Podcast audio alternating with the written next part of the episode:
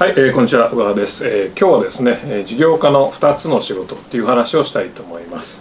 はいでぜひ今日はですねあの皆さんに見てほしいものがあるのであビデオの中で言いますけどもぜひ見てくださいね。時間とってすごい勉強になると思いますので。あのつい昨日ですねえー Apple のイベントがありました。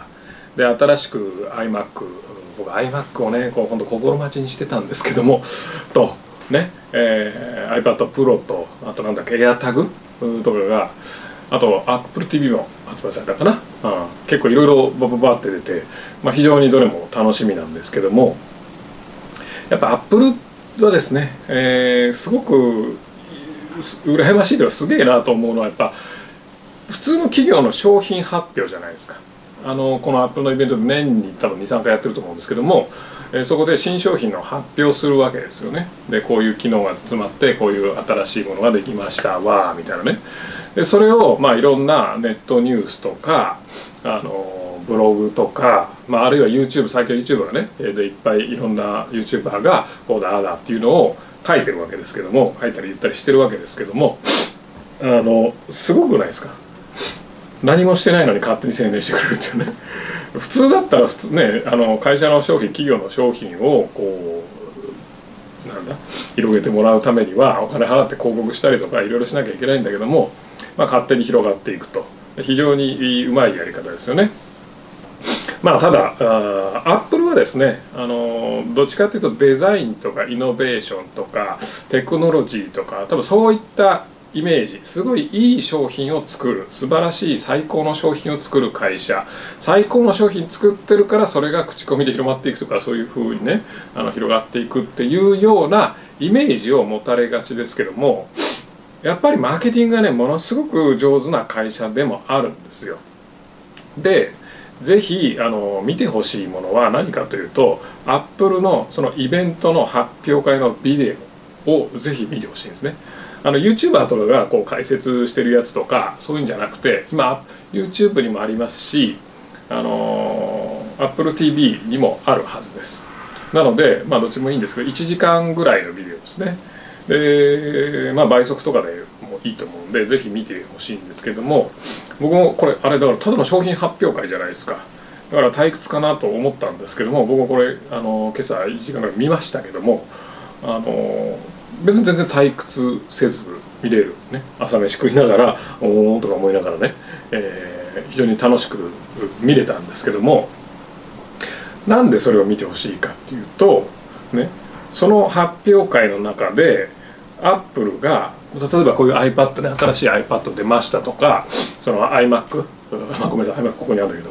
iMac が出てで M1 チップが搭載されましたそのことによってすごく後ろのなんかねあの小さくなったからここにスピーカーを入れてどうのこうのそんなのが映像で解説されてるんですよ。でだからスピーカーが6個あってで今までにないサウンドがどうのこうのとかあるいは iMac だったかちょっと iPad か忘れましたけどもこの画面をおなんつうのこう表示してるライトあるじゃないですかこのライトの数がその今まで LED からミニ LED っつったかな？でミニ LED っていうのになってものすごく数が増えたと。前のバージョンが74個だけども今回のバージョンはなんか1万個だと。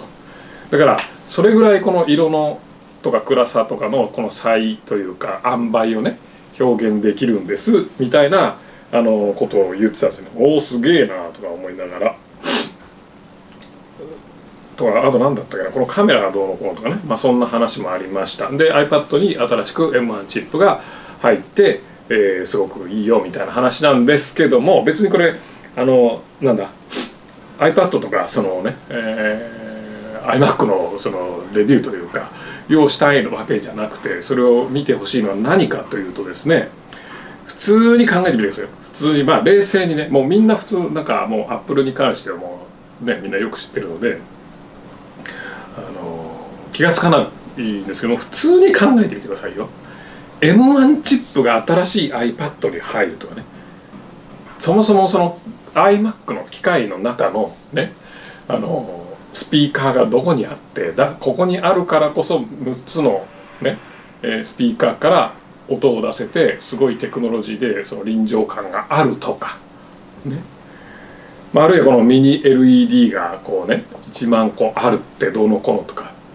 でこんな話って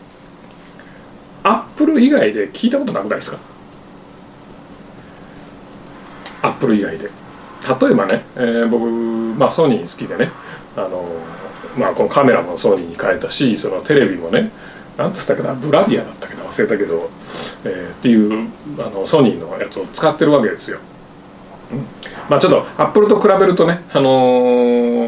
申し訳ないんですけども僕ソニー大好きですからね尊敬する人は森田明夫なので、ね、なのでまあソニー好きでソニー買ってるんですけどもじゃあソニーのそのなんだっけブラビア？違ったらごめんなさいね。もうこの程度なんですよ。ブラビアなのかね何なのか分かんないね。この程度。でそのソニーのテレビがなんか黒がすごい映えるみたいなことが言われてたんですけどもじゃあなんでその黒が映えるのかとかどういうテクノロジーでそれを実現してるのかとかどこにこだわってるのかとかどういった開発ストーリーがあるのか何に苦労したのかとか聞いたことなくないですか？ね。このカメラにしたって。ね。あの聞いたことないですよね。まああの例えばカメラとかはあの例えばソニーがその YouTuber とかに貸し出してあのインフルエンサーとか YouTuber に貸し出してレビューをしてもらってっていうビデオがまあいくつもあるっていうことはまああるんですけども。でもねソニー自身から聞いたことなくないですか、まあ、ぶっちゃけそのね YouTuber とかその素人じゃないですか、ね、そのレビューアーとかいくらインフルエンサーってったってテクノロジーのことは全然知らないから素人ですよ。素人がそのカメラ見てそれあるいはテレビモニター見て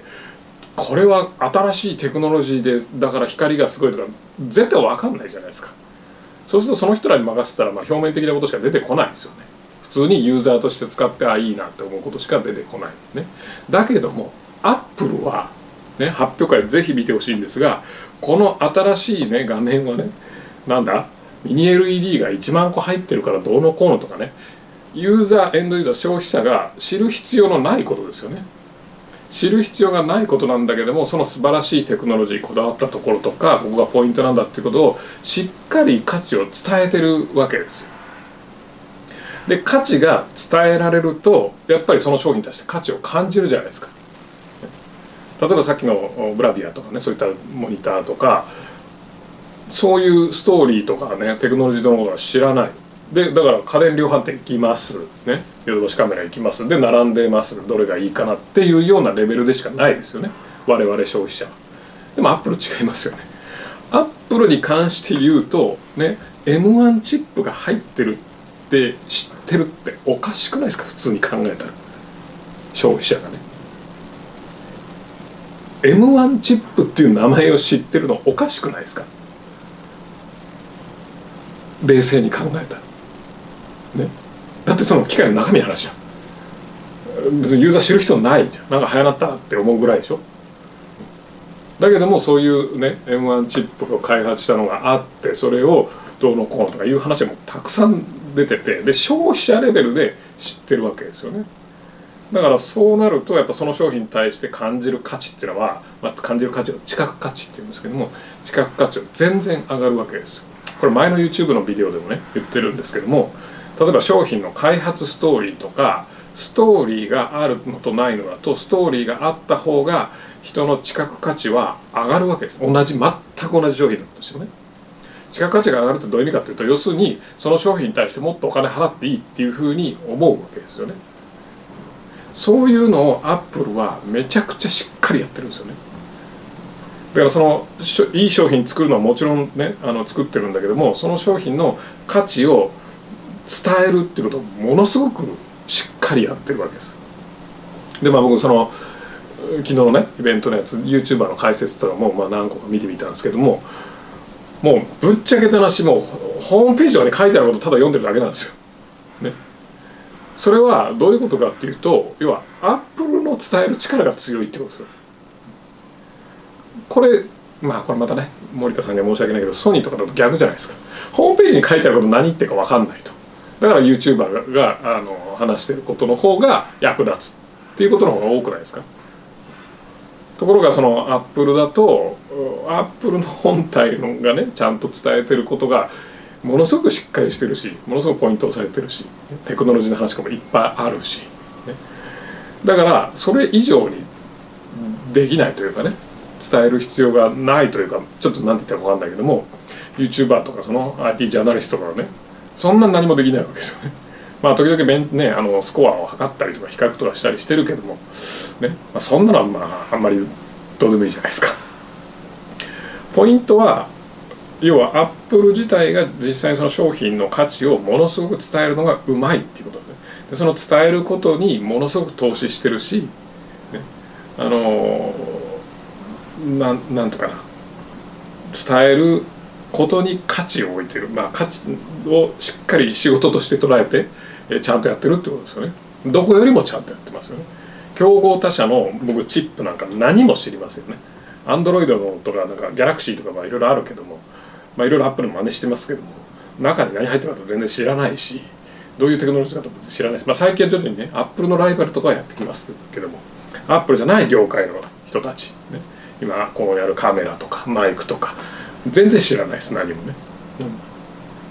うん、ライトもそうだし。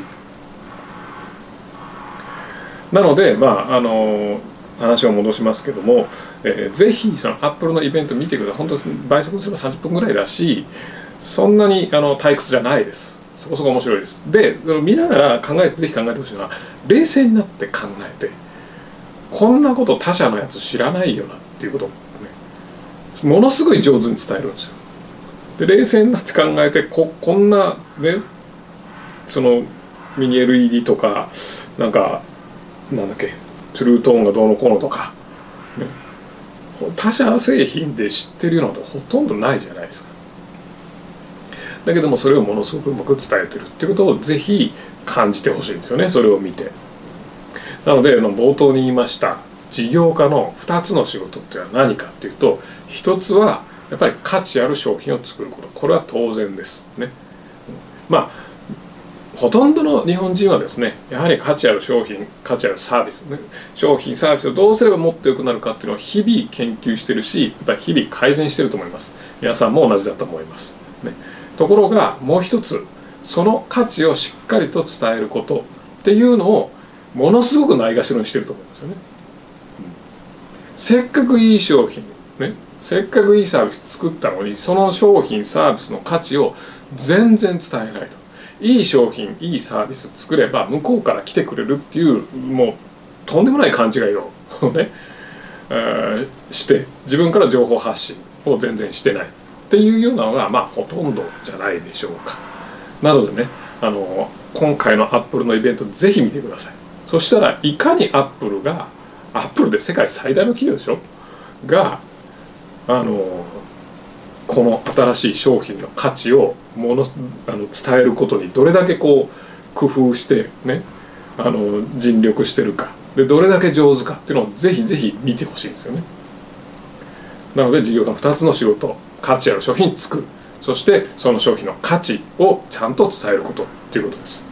ぜひビデオを見てもらってアップルイベントとかで検索すれば出てくると思うんであのご自身の参考にされたらいいんじゃないかなと思います。まあ、ほとんどの人はですねいい商品いいサービスすでに作ってると思うしそれを作ることにもう頭の脳みそおそらく100%かけてんじゃないかなと思います。あのいい商品いいサービス作ることは素晴らしいことなんで100%あのねあのやってしまうの分かるんですけどその100%をせめて80とか70とかね、まあ、70ぐらいいいんじゃないですか。70%ぐらいにしていただいて残りの30%をいかにその価値を伝えるかっていうことに作ったせっかく作った価値を伝えるかっていうことに、えー、使って脳みそをね使ってもらったらいいんじゃないかなと思います。はい。とりあえずイベント見てみてください。本当に。すげえなって思いますよ本当に。で多分見終わった頃には iMac 欲しいなってなってると思います。はい。iMac を買えば、えー皆さんも、えー、僕の仲間ということで、はい、じゃあまた次回。